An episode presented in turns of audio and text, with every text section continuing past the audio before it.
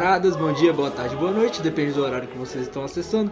Esse é o podcast pseudo-intelectual socialista, revolucionário, blasfemador, treteiro e problematizador leviano, feito por um historiador boêmio e um cientista político ranzinza. Vamos desocupados, cujo plano de fundo, mote principal é, na verdade, mandar todo mundo tomar no cu. Por quê? Porque sim, é o que a gente mais gosta de fazer. Olá, camaradas, bom dia, boa tarde, boa noite. Mais uma vez aqui para mandar todo mundo tomar no cu, mas sem perder nunca a ternura. Esse podcast geralmente é dividido em três temas: um tema muito mais relacionado ou à teoria política ou a questões históricas, é, socialistas, né? E um tema que está em, em, voga, né? Em, na grande mídia, principalmente. E um outro tema que geralmente está em voga mais na internet, né? Nos grupos sociais para quem tem vida social, né, Felipe? Sim, é, quem tem, né? E privilegiados. Né? Diz, diz, aí quais são os temas de hoje. É, os temas de hoje são ditaduras latinos-americanas, Vaza Jato né? e likes do Instagram, que tá muito povo, deixou a internet polvorosa. Oh, tão esperada atualização do Instagram, né? Uh, dica de filme? Dica de filme é barra 68, filme de Vladimir Carvalho. Mostra a invasão feita pelo exército na cidade de Brasília, justamente em 1968 professor Vladimir Carvalho é professor aposentado da Faculdade de Comunicação, enfim. Mostra bem como o contexto da, da ditadura militar no setor de ensino superior, como que era tratado. A minha dica de filme para hoje vai ficar aí por conta da fora um pouco fora da linha, né? Um filme da época da pornô chanchada. Você sabe, né, Felipe, que a gente tinha os censores, né? Você tinha uma uhum. censura é, claramente imposta e exposta e que, enfim, ainda assim é, foi um filme que conseguiu abordar determinadas questões. Já naquela época, né, se chama Mulher Objeto e obviamente ela trata da objetificação da mulher. Então você tem determinadas questões como essa que abordam especificamente o sistema de gênero, mas é claro que você também tem as questões é, próprias das características da porno chanchada da época, né? Então você tinha que ter uma putaria, você tinha que ter, a atriz tinha que estar pelada o tempo inteiro, né? Esse tipo de coisa. Que a gente sabe que foi usado como uh, o circo, né? Da época uhum. do pão e circo, no caso da ditadura, né? O, o circo de pão e circo foi a, um, um deles uhum. foi a porno chanchada, né? Além, é claro, do clássico futebol, né? uhum. né? Enfim, essa fica aí a minha dica. Qual é a dica de livro? É A Ditadura Escancarada, do Hélio Gaspar. Acho sensacional. É uma série de livros, né? Então são vários volumes, não é não é apenas um, mas mostra a, o contexto da ditadura cívico-militar no Brasil. Né?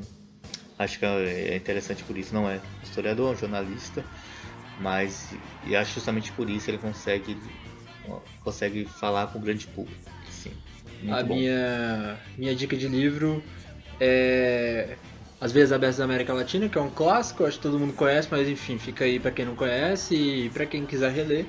Né? É um puta de um livro é um clássico que não precisa de muitas muito mais recomendações, né? Felipe, o que você tem para trazer aí da questão histórica das, ditaduras latino-americanas? Uh, primeiro é que a gente tem, tem que entender que o grande a grande questão das ditaduras é o capitalismo, assim, são as forças do capital. Porque você surge. As ditaduras começam a partir da década de 50 no Paraguai, né? Que foi o primeiro. Stronça, inclusive, flertava com. Que, é o, que foi o ditador no Paraguai, ficou mais tempo no poder, né? Flertava com o nazismo, pegou vários nazistas. Mas é. As ditaduras latino-americanas é a prova viva que, que os setores liberais eles sempre invocam a democracia, republicanos, mas quando esse modelo não se mostra plausível, se não mostra presente, eles entram com a ditadura. Então você tem um contexto na América Latina de Guerra Fria, em que os países têm que se posicionar politicamente. São obrigados, né? São obrigados a se posicionar. É, e é evidente, nossa sociedade liberal capitalista, mesmo você tendo a União Soviética do outro lado, os, a maioria dos países vão se aliar aos bloco, ao bloco liberal, ao bloco estadunidense. Você vai ter exceções? Vai, você vai ter exceções. Você vai ter experiência cubana, que tentaram derrubar. Você vai ter a experiência chilena, que foi derrubada. Você a experiência chilena, diga de passagem, pelo voto, né? É, pelo voto.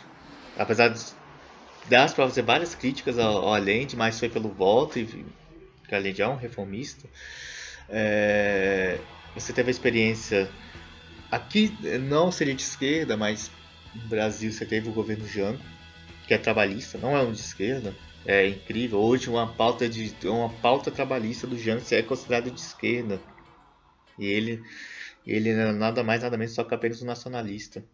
Né? Não tem muita diferença. Então você tem um contexto da América Latina, o mundo no geral como um todo, América, África, Ásia se posicionando. E a ditadura surge a partir do momento em que essas elites, é porque quando a gente pensa em ditadura, é sempre o militar. Uhum.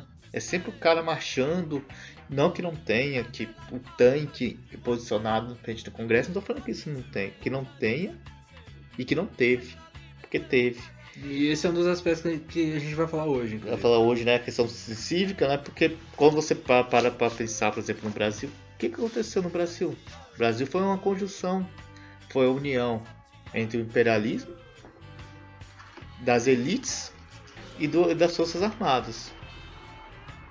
Então, assim, não é uma ditadura apenas militar. Eu acho isso grotesco, inclusive falar que é apenas militar, porque você tira, e, e o Brasil, acho que, como, até falando de, no meio acadêmico, como é, retira a, a ideia de. Não nomeia. Não nomeia, por exemplo, a elite. Uhum. Né? Não, a elite não participou. Né? Ou a elite participou, mas não, não, não nomeia quem participou, né? fica num campo subjetivo. Então você vai ter ao longo da América Latina, claro, com experiências diferentes, vários tipos de ditadura, mas aquela questão: o mundo passando pela Guerra Fria, dois blocos brigando, de um lado, o bloco representando o capitalista, e do outro lado, representando a experiência socialista. O Uruguai tem uma experiência diferenciada de ditadura, não mais ou menos ah. diferenciada, né? A gente pode adentrar isso depois. Sim, exatamente. E eu queria trazer aí para a discussão, Felipe, uma, uma questão que eu acho que não fica tão evidente, principalmente para pra, gente, né, que não viveu essa, essa época. E, e como hoje a gente está vendo que existe uma seção de uma nova direita, talvez, que não é tão nova assim, né? E regimes autoritários é completamente diferente do que eram antes, né? Então o aspecto que eu acho que é interessante da gente abordar hoje é que essas ditaduras elas não começaram de uma hora para outra com todas as, as, questões instituídas, né? As leis. Você não não é que você andava na rua e você já dava de cara com um militar pedindo a tua carteira de identidade, não sei, não era exatamente isso, né? O ápice da ditadura ela ocorre por exemplo, no Brasil com o AI-5. Então você ainda teve outros quatro atos quatro, institucionais. Quatro né? anos depois, o AI-5 de 68. Quatro anos depois, 68. Então, assim, demorou-se para chegar, ou demorou, entre aspas, é claro que quatro anos é muito pouco tempo, né? Mas que, de qualquer forma, não foi de uma hora para outra, né? E por que que a gente... O paralelo que a gente pode fazer hoje é com o que está acontecendo no Brasil, né? Que a gente vai chegar lá também. É, não estou dizendo que as ditaduras elas é, vão ser iguais, entendeu? Eu não estou dizendo ainda que, a gente, que nós já estamos numa ditadura, ou talvez esteja. a gente vai chegar lá. Mas enfim, a grande questão é essa: em todos esses países, é, Paraguai, Uruguai, Argentina, o, o próprio Chile de Pinochet, que talvez seja considerado a ditadura mais sanguinária, né? Uhum Inclusive você pode trazer depois a questão histórica do Estádio Nacional do Não, Chile, Chile, né? Vitor Hara foi. Exato. E então, assim, é, todo, em todas essas ocasiões, em todos esses contextos, isso foi ocorrendo de pouco em pouco, foi sendo construído pelo, pelo, por, quem estava no poder, né? E quem, quem tinha chegado ao poder, de, independente de que forma tinha chegado ao poder. No Chile, no caso, foi com o bombardeio do palácio onde estava o Allende até que se chegasse literalmente a, a eliminar o Allende, né? A aniquilar o, o inimigo. E que né? foi a exceção. E que foi a exceção. Foi o único que chegou ao poder pelo voto e como sempre na América Latina, e outros lugares também, mas principalmente na América Latina já é marcada essa história, né? De chegar ao poder legitimamente pela democracia burguesa e ser retirado por um tipo, algum tipo de golpe, um golpe branco ou um golpe é, as claras, digamos, né? como foi o caso Allende, como foi no caso da ditadura de 64 aqui, né? E hoje a gente já vive uma outra questão que foi a eleição né, de, digamos, eh, remanescentes da ditadura militar com a mistura com o novo capital, né? Que não é tão novo assim, mas enfim. Enfim, é essa criação da, da nova direita, resumindo. Né? E uma questão que talvez fosse interessante também a gente entender e abordar é que é, essas, essas coisas não acontecem nem do nada, elas são, vão sendo processadas com o tempo e elas também são arquitetadas internacionalmente, que é o que está acontecendo hoje, globalmente. Na época a gente tinha, por exemplo, a Operação Condor, né? que era todos os países que eram ditaduras se interligavam, comunicavam entre si, entregavam militantes um, um para os outros países, né? Às vezes os, os militantes cruzavam as fronteiras, né, para se refugiar. E o que não adiantava muita coisa, né? A gente viu tem vários exemplos históricos em relação a isso. Então, é, nada é construído à toa. Nada é feito de uma hora para outra. Você tem um ativismo que precisa de legitimidade popular, inclusive, e que tinha na época, principalmente no Brasil, que, como você já disse, era uma ditadura cívico-militar. Não era uma ditadura plenamente militar. Né? Então, que, que faz diferença, inclusive. Né? Você vê o Temer. O Temer preparou esse governo militar. E ele. É, e ele é um, é um político golpista civil. Ele, teoricamente, né? Mas ele tem essa ligação com os militares, mas que se foda. O ponto é que ele construiu essa ponte, já voltando todos os militares no poder, para depois conseguir chegar a, a, a, partir da ilusão do sufrágio universal, né? Ao ponto que chegamos hoje. Que é de total. que a gente está caminhando. Claro, nós não temos atos institucionais, mas a gente tá, nós estamos caminhando para, para a retirada de direitos é porque as pessoas. Essa é a primeira fase, né? É a primeira fase. É porque acho que não, até essas questões das, reformas, das reformas tanto trabalhista como da Previdência. Ah, o que, que isso tem a ver com a ditadura? Uma retirada. Uma das características da, da ditadura é legitimar o capital. Uhum. Para você ter a superexploração do trabalhador. Porque, inclusive, ditaduras também dão prejuízo ao capital. E quando elas dão prejuízo, elas são retiradas. Exatamente. E aí você tem toda mobilização, né? E você tem um. Então, dessa maneira, é... como foi como o Fábio falou, você vai criando toda uma legislação, você vai criando toda um preparando um terreno para a chegada dos militares ao poder. Não, e, e, aí, desculpa te interromper, você claro. falou um, um aspecto muito interessante que é justamente esse. Se o, o, a ditadura não der lucro, ela é derrubada. É, mesmo que seja com o tempo, ela é derrubada. E aí é o que a gente está vendo hoje, o, talvez uma transformação do passado, né, uhum. para agora. O capital já sabe que ele não precisa estar tá em todo lugar, oprimindo, enfim, a sociedade de forma geral, a classe trabalhadora, né? É, por exemplo, como uma ditadura como a gente já teve. Claro, claro. Você pode ter um governo autoritário, é, deixar algumas liberdades individuais que não fazem nem cócegas ao grande capital, que é a ilusão da liberdade de expressão, por exemplo. Né? E principalmente quando há, mani manipulação de informação na internet.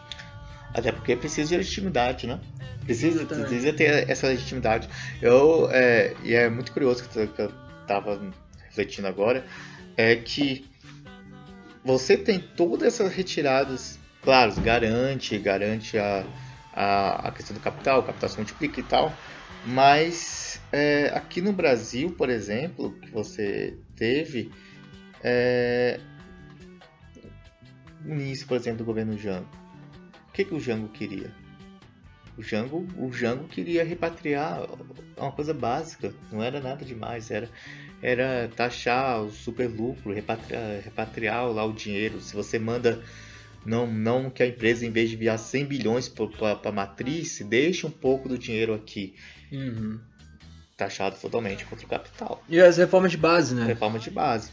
E, e, e, e é curioso, porque é, a esquerda, perdão, a direita, ela não se articula como antes.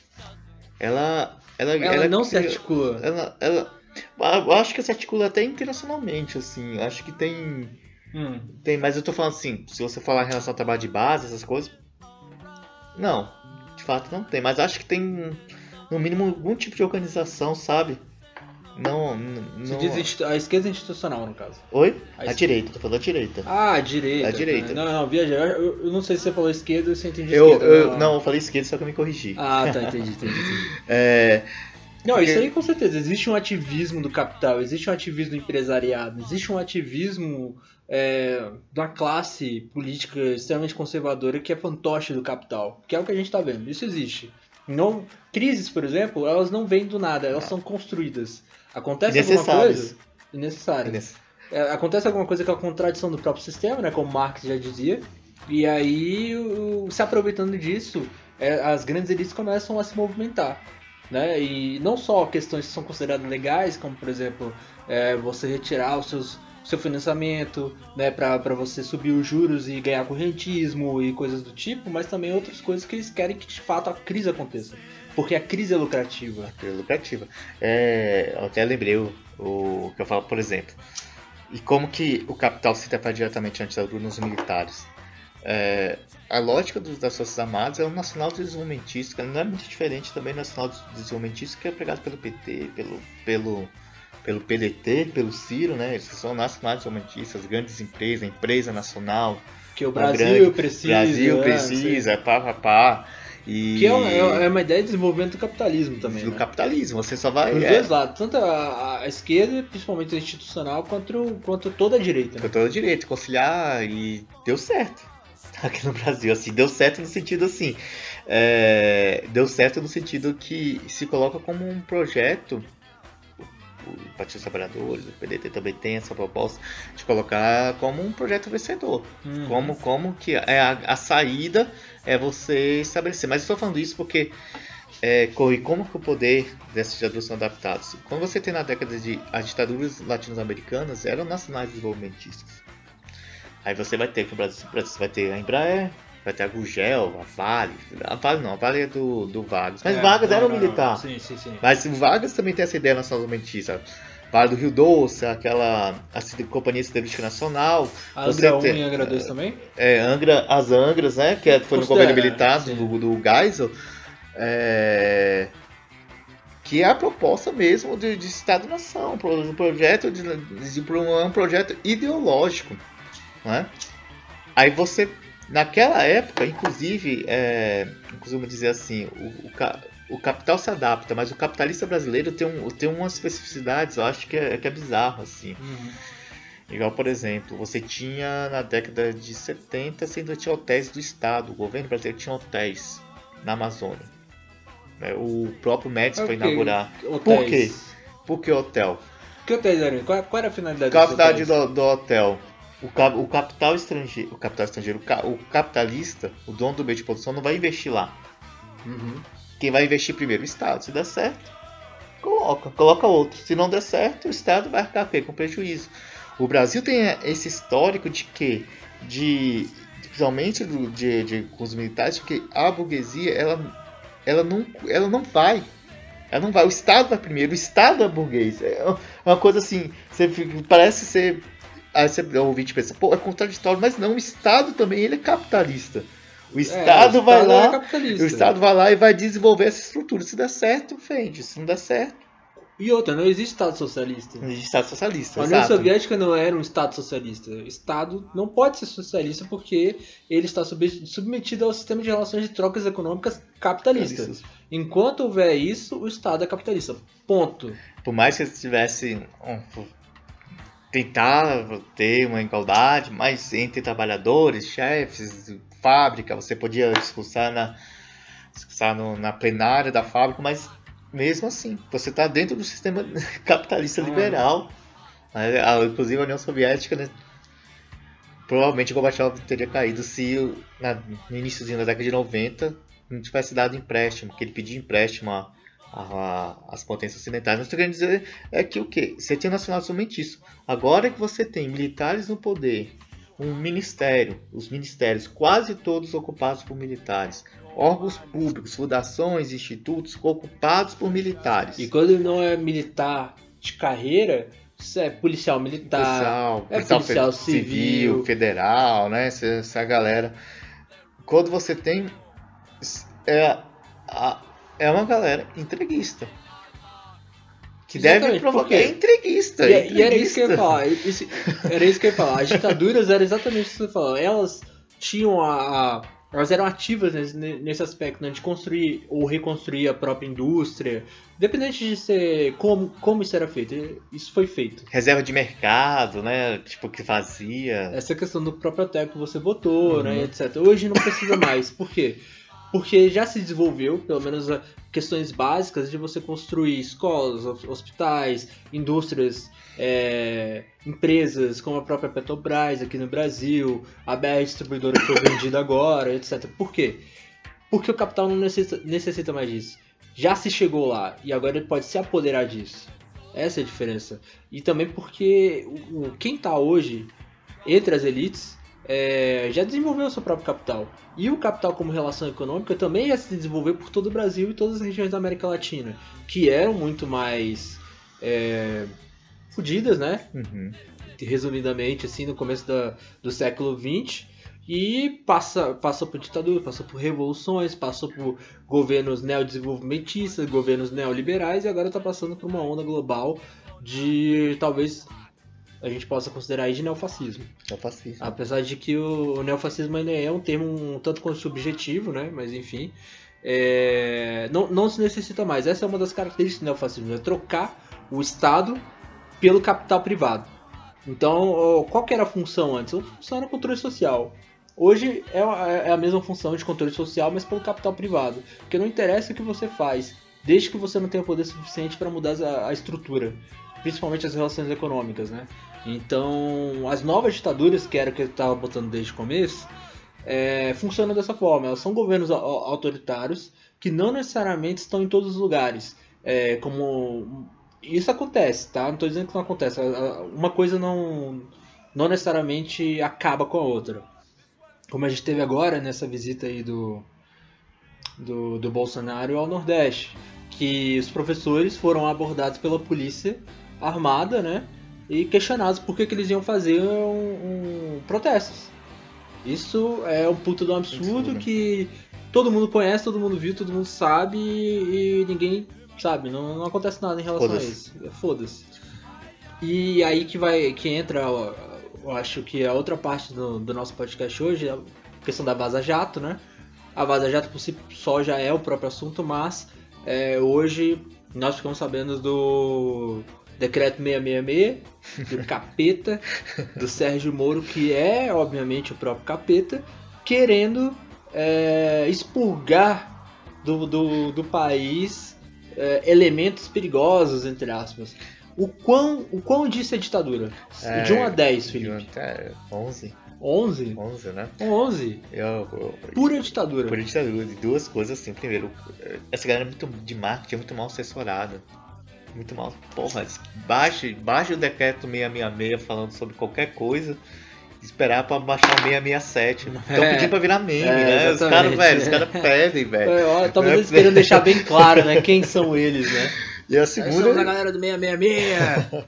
a segunda lembra. é, esse decreto lembra, lembra muito a Lei Adolfo Gordo, que foi do início da, da década de 10, né? Que a Lei Adolfo, a Lei Adolfo Gordo promoveu, não evitou, a greve geral de 1917, mas a que, greve geral. aliás, bom esclarecer que quem estava na linha de frente ideológica da greve geral de 17 eram os anarquistas. Anarquistas. Que eram. O, ana, o anarco-sindicalismo era a ideologia hegemônica no começo do século no Brasil, né? É, que no Brasil era hegemônica, assim, acho que com, com a ascensão do. Com a ascensão do Lenin dos bolcheviques ao poder, acho que teve a. Não só isso, mas teve uma desorganização geral no, aqui, pelo menos no Brasil, do, da questão do anarco-sindicalismo. Não significa o fim, mas teve uma desorganização. É, mas voltando à lei Adolfo Gordo, ela, ela- não é a mesma coisa, claro que é diferente. Porque até porque os trâmites legais burocráticos eram diferentes. Mas lembra muito. O que, que era a lei?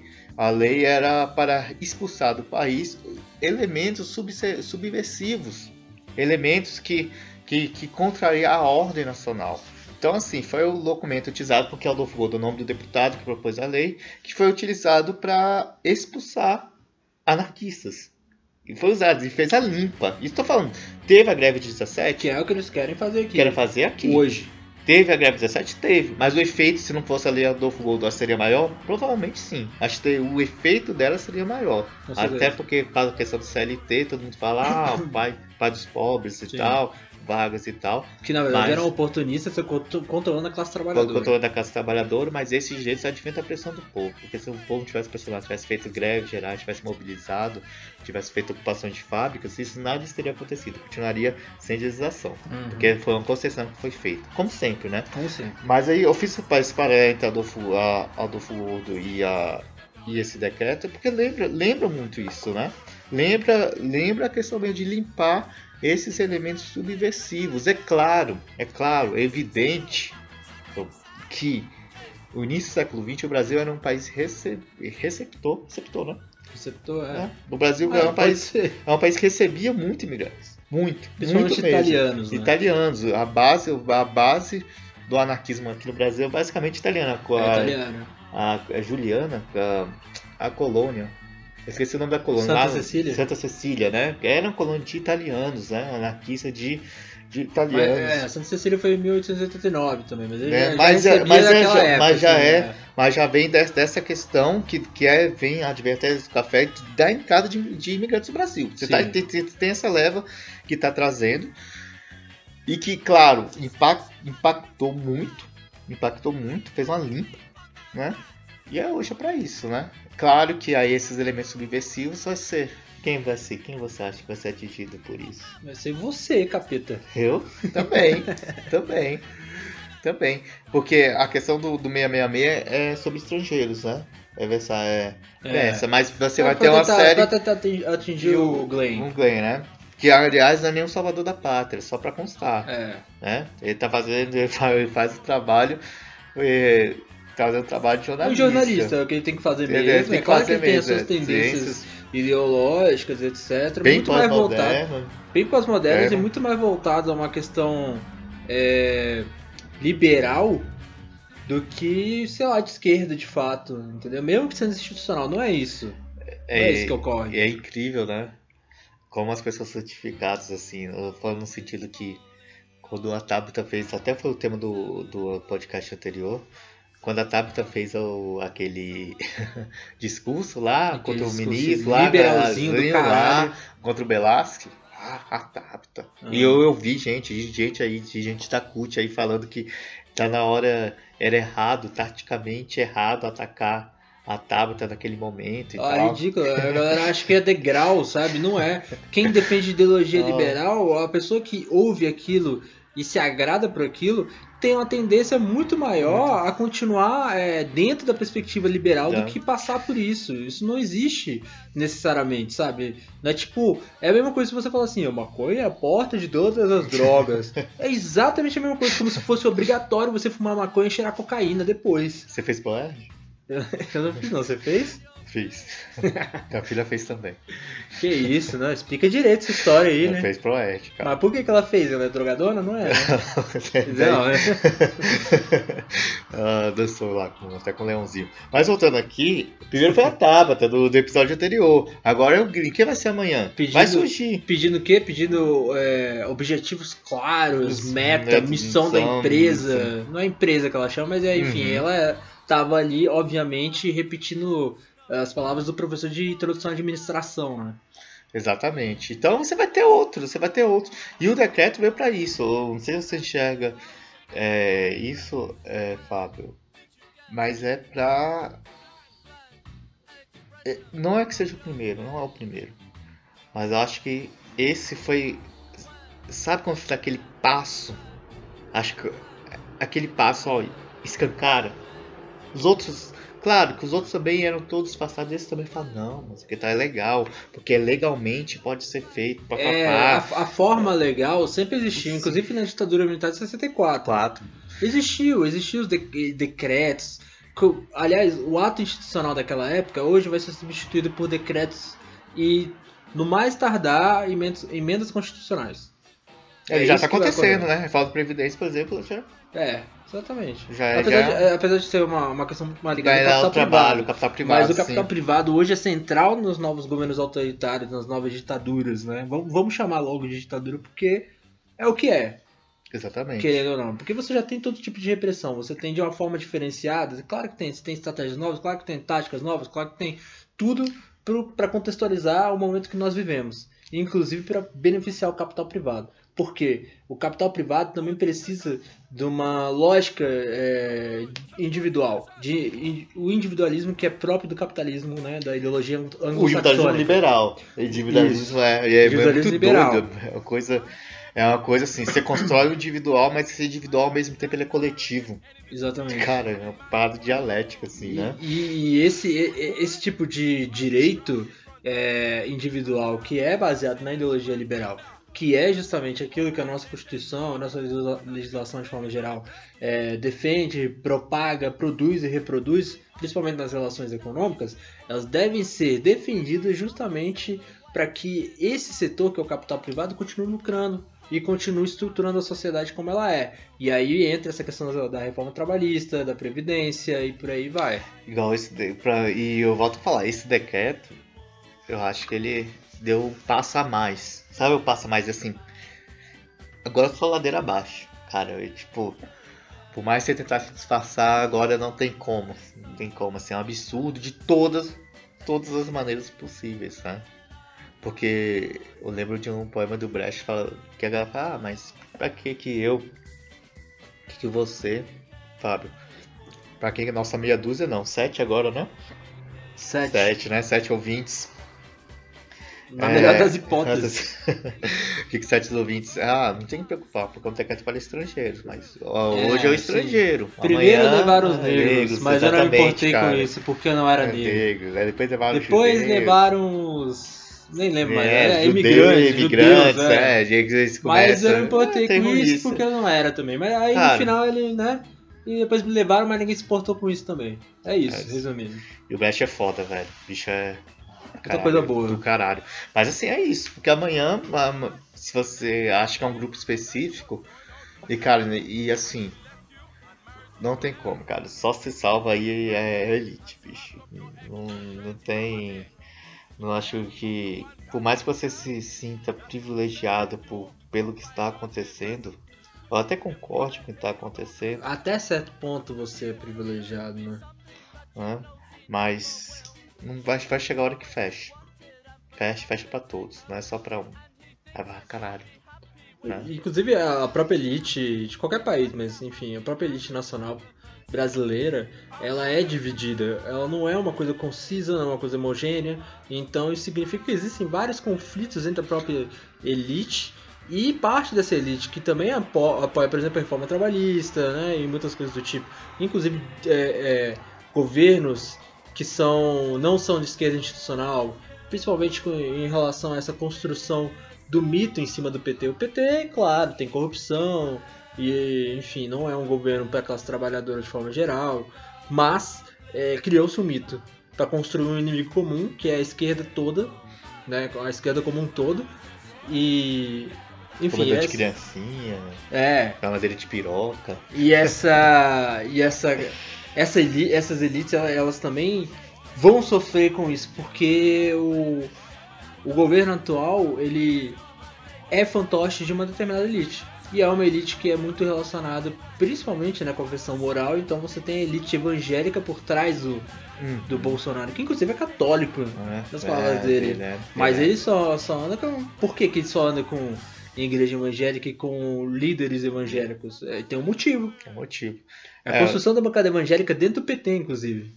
Não, e é, é curioso porque você falando isso, eu lembrei da, da questão, a gente já até abordou no outro podcast dos barcos do Irã, né? Os barcos do Irã mostram bem esse embate. Sim. que é o governo que representa, que é, que é servil. Eu sei que isso, isso é muito uma retórica também do PT, né? Ah, esse governo é servir do, do, do imperialismo americano, papapá. Mas é um governo que sim, que, que, Que é, é mesmo. Que é mesmo. Ele, ele mesmo é, é coni- conivente, ele abaixa a cabeça pro, pro, pro capital estrangeiro. Então você tem os barcos lá parados, 100 milhões de reais parados lá no. E você e, é um, e esse é um discurso, né? Ah, os iranianos tem que boicotar mesmo. Você tem uma parte deles dentro do, dentro do próprio governo, uma elite intelectual, por mais que não seja intelectual, tô falando intelectual no sentido de, de ideia. Ideia mais bosta que seja, Olavo, o, o, Olavo de Carvalho. Carvalho. Né? Fala, porra, tem, tem, tem que zoar mesmo, tem que mandar porra de, de combustível pirando, deixar aquela, aquela comida apodrecer. Beleza. Mas, ao mesmo tempo que você tem isso, você tem um agronegócio. Exatamente. Que é o que sustenta. É, que é que sustenta essa força motriz do capital aqui no Brasil. Não é indústria, não é serviço. Sabe? Também é, mas o principal aqui em dividendos, eu, moro na cidade, eu acho que nem vejo isso, mas o pessoal dividendos do Brasil é, é soja, soja para alimentar gado na China. Então, assim, é, você tem um conflito, foi justamente isso que o Fábio falou. Você tem, você tem um conflito dentro, entre as próprias elites. Porque quando a gente pensa em elite também, eu gosto muito dessa categoria.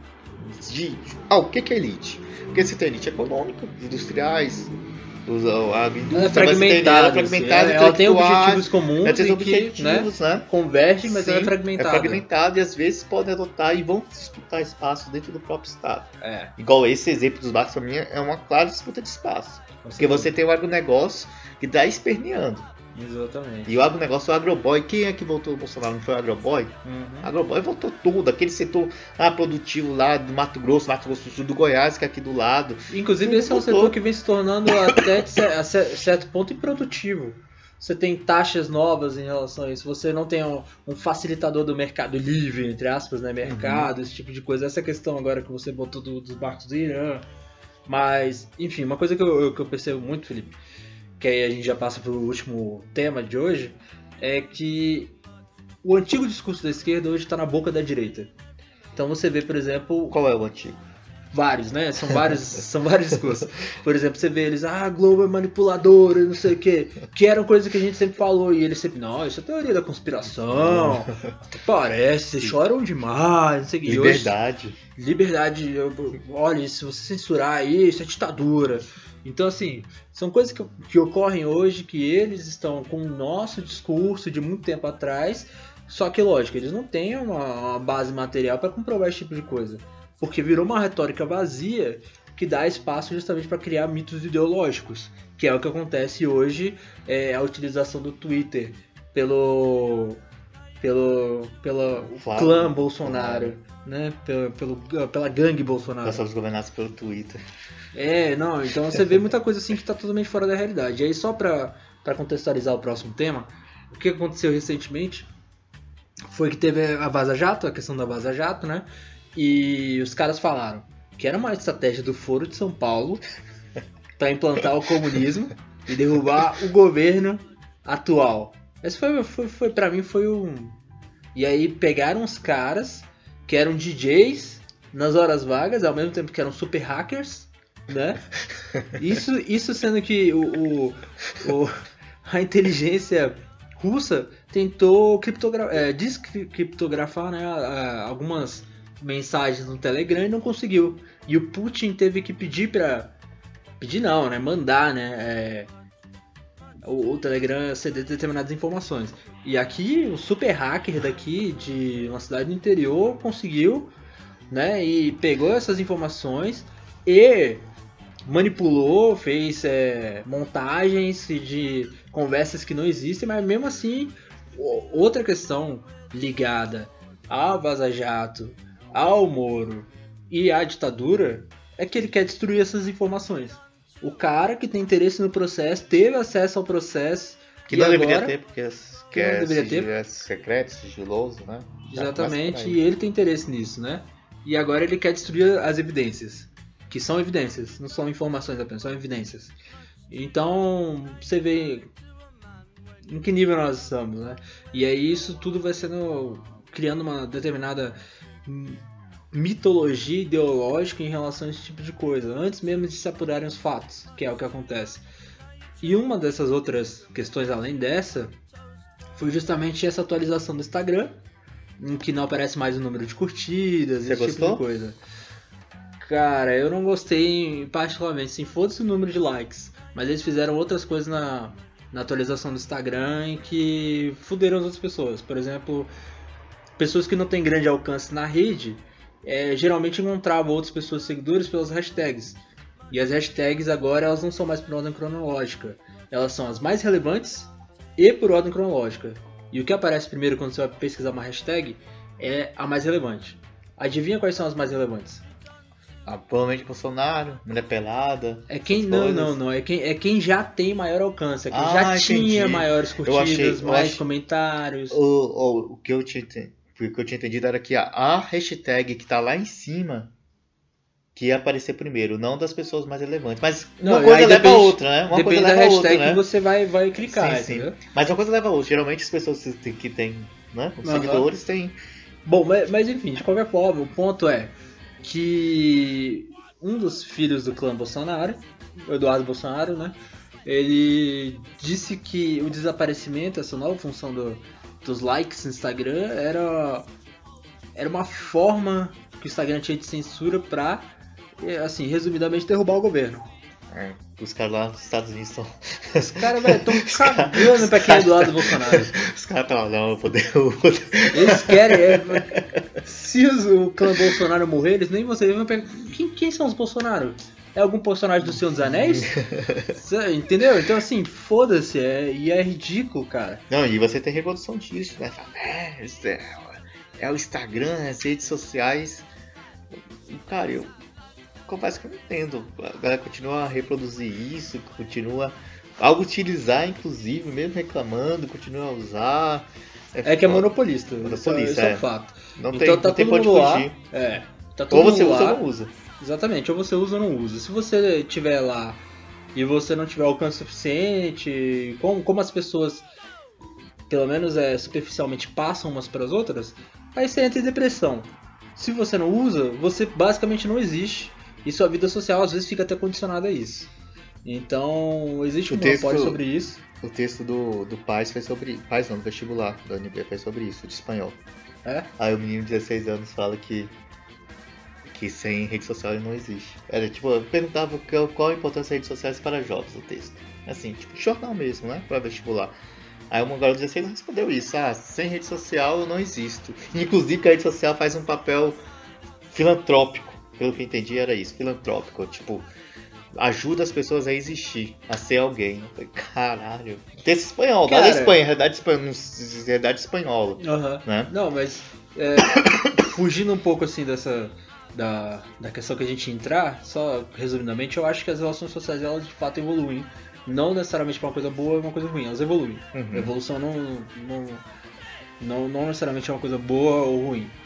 É, E eu acho que aí sim, na minha opinião, negativamente, as redes sociais é, acabaram é, substituindo, por exemplo, a- a- não só as relações sociais, tá? Eu não acho que isso aconteceu, mas elas substituíram alguns patamares da- das relações sociais, que é, por exemplo, você tá sempre e o tempo inteiro em contato com a sua vida social, que era uma coisa que não acontecia antes das redes sociais. Você tinha tempo ser, fazer suas coisas. Você era obrigado a ter tempo. Tempo.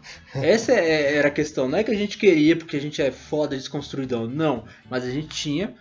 Acaba, acabava fazendo outras coisas, tipo, vendo TV, ou então aprendendo a tocar violão, indo jogar bola na rua, não sei o que, que também era parte da sua Socialização. socialização, vida social, né? Uhum. Só que isso foi substituído por, por questões líquidas mesmo, em que você consegue, por exemplo, manter contato com alguém que você não precisa ver todo dia, porque você já tem na sua cabeça que você falou com aquela pessoa naquele dia. E as pessoas, elas estão muito centradas nisso hoje em dia, a ponto de substituir parte da vida é, social, não, não na parte prática, mas de status, Uhum. para se tornarem ou invisíveis ou não. Porque é uma questão, é uma questão é, de status ah, hoje em dia, né? Você tem uma vida social. Independente se você que, que vida social é essa, independente, mas você ter ou não ter, ela tá condicionada às redes sociais por uma questão de status. É verdade. É como se você. Inclusive, gera uma opção de doença mental. Caraca, ó, aí você abre o negócio lá, tá, tá, tá, tá. É, Todo mundo bem e fala, ué, mas eu não tô aqui, eu não tô aí.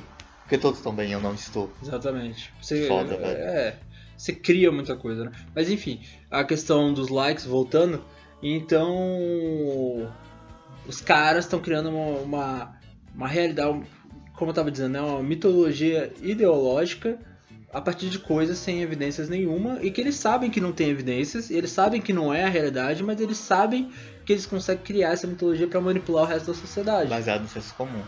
Baseado no senso comum, principalmente no senso comum, né? Então, é muito fácil eles um cara desse irrelevante virar e falar esse tipo de coisa, que o Instagram tá censurando ele pro governo cair.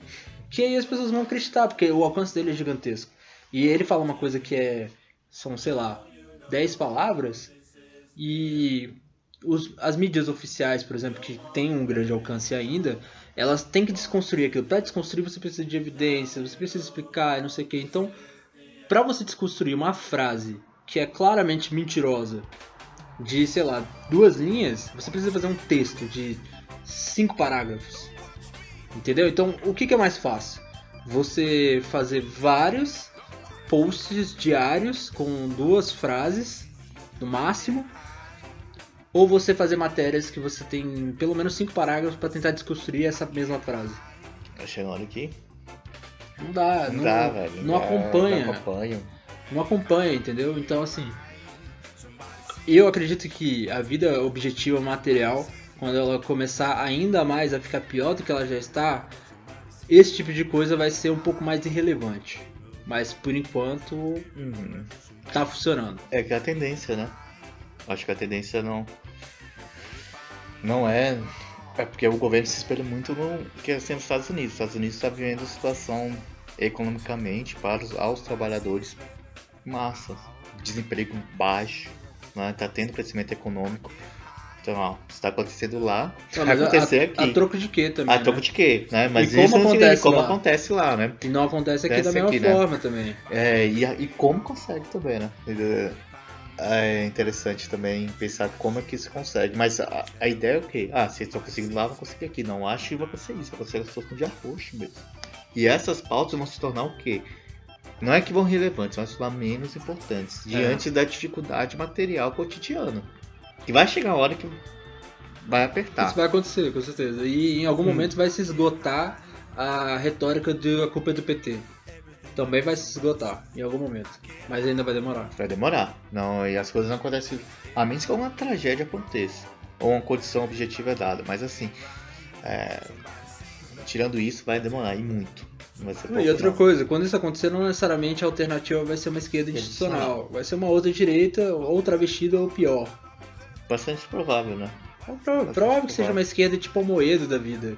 Que é a mesma bosta, só que travestida de Mauricinho. É. Só isso. Mas, en- enfim, Felipe, qual é a sua opinião aí sobre. Só pra gente fechar mesmo, bem rapidinho, a sua opinião sobre o Instagram, de Ah. forma geral. Cara, eu- sobre o, o, o, ca- o caça-like ou sobre.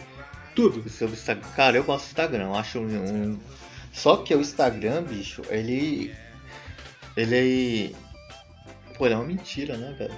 Eu, eu, eu pelo menos tenho perce- percepção, uma perspectiva de que ele é uma mentira. Eu uso.